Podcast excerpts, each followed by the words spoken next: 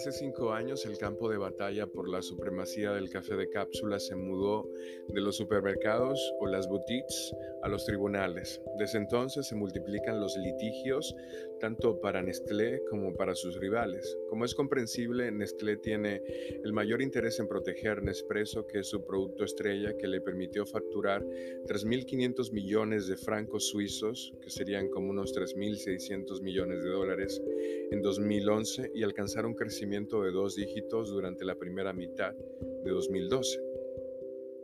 En 1986, Nestlé fue la primera compañía que introdujo el concepto de café en cápsulas después de 10 años de tramitar patentes para este tipo de productos. Con el lanzamiento de Nespresso, la multinacional obtuvo un éxito muy modesto, pero le permitió poner en marcha una nueva estrategia dirigida a un mercado que tiene más poder adquisitivo. Los clientes forman parte de un exclusivo club Nespresso y se valen de la participación de estrellas de Hollywood como George Clooney para lograr influencia en la promoción e imagen de la marca. Los márgenes de rendimiento del café en cápsulas son un 30% mayores que los registrados en otros tipos de comercialización del café. Esta ventaja llevó a otras empresas a buscar de inmediato una tajada de la dinámica de expansión del mercado del café en cápsulas y un número cada vez más importante de firmas consideró que la mejor forma de lograrlo era montarse en el caballo sobre Nestlé y producir cápsulas que sean compatibles con las máquinas de Nespresso.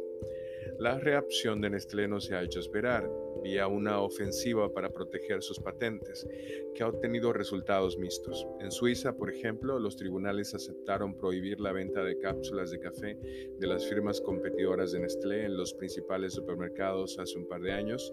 En Francia, la empresa fue demandada por monopolio y en Alemania también. Actualmente, Nestlé tiene litigios en marcha contra la Ethical Coffee Company, contra el gigante estadounidense Sara Lee y también enfrentamientos con las cadenas de supermercados suizas Coop, Denner y Migros. Quizá en algún momento ustedes han intentado comprar eh, cápsulas reusables, este tipo de cosas, obviamente ellos mm, la desaconsejan Em, han introducido productos nuevos para evitar que estos productos sigan siendo capaces de ser reemplazados. En fin, han desarrollado tecnología para que ellos solo puedan suplir la materia prima que se utiliza en esas máquinas.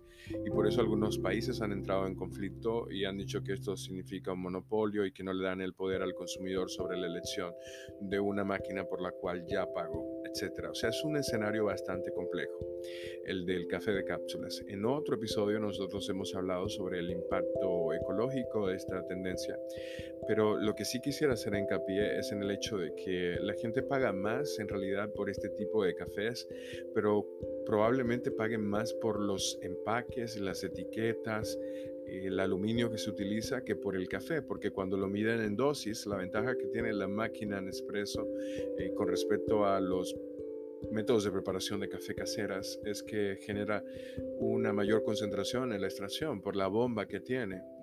Pero al mismo tiempo hay que considerar que es un elemento que gasta energía eléctrica diferente a gas, etc. O sea, hay muchas consideraciones que cuando evaluamos realmente la utilidad del producto, no estoy diciendo que la greca realmente sea mejor que una máquina de expreso, o sea, cuando hablamos de funcionalidades, eh, depende de la situación de cada quien, pero probablemente tengamos que repensar la calidad del café también, o sea que hay siempre pros y contras cuando hablamos de temas como estos. En todo caso, ojalá que puedas escuchar los demás podcasts donde hablamos sobre estos pros y contras y en, la, en el futuro también vamos a traer muchos más episodios para hablar sobre estas realidades.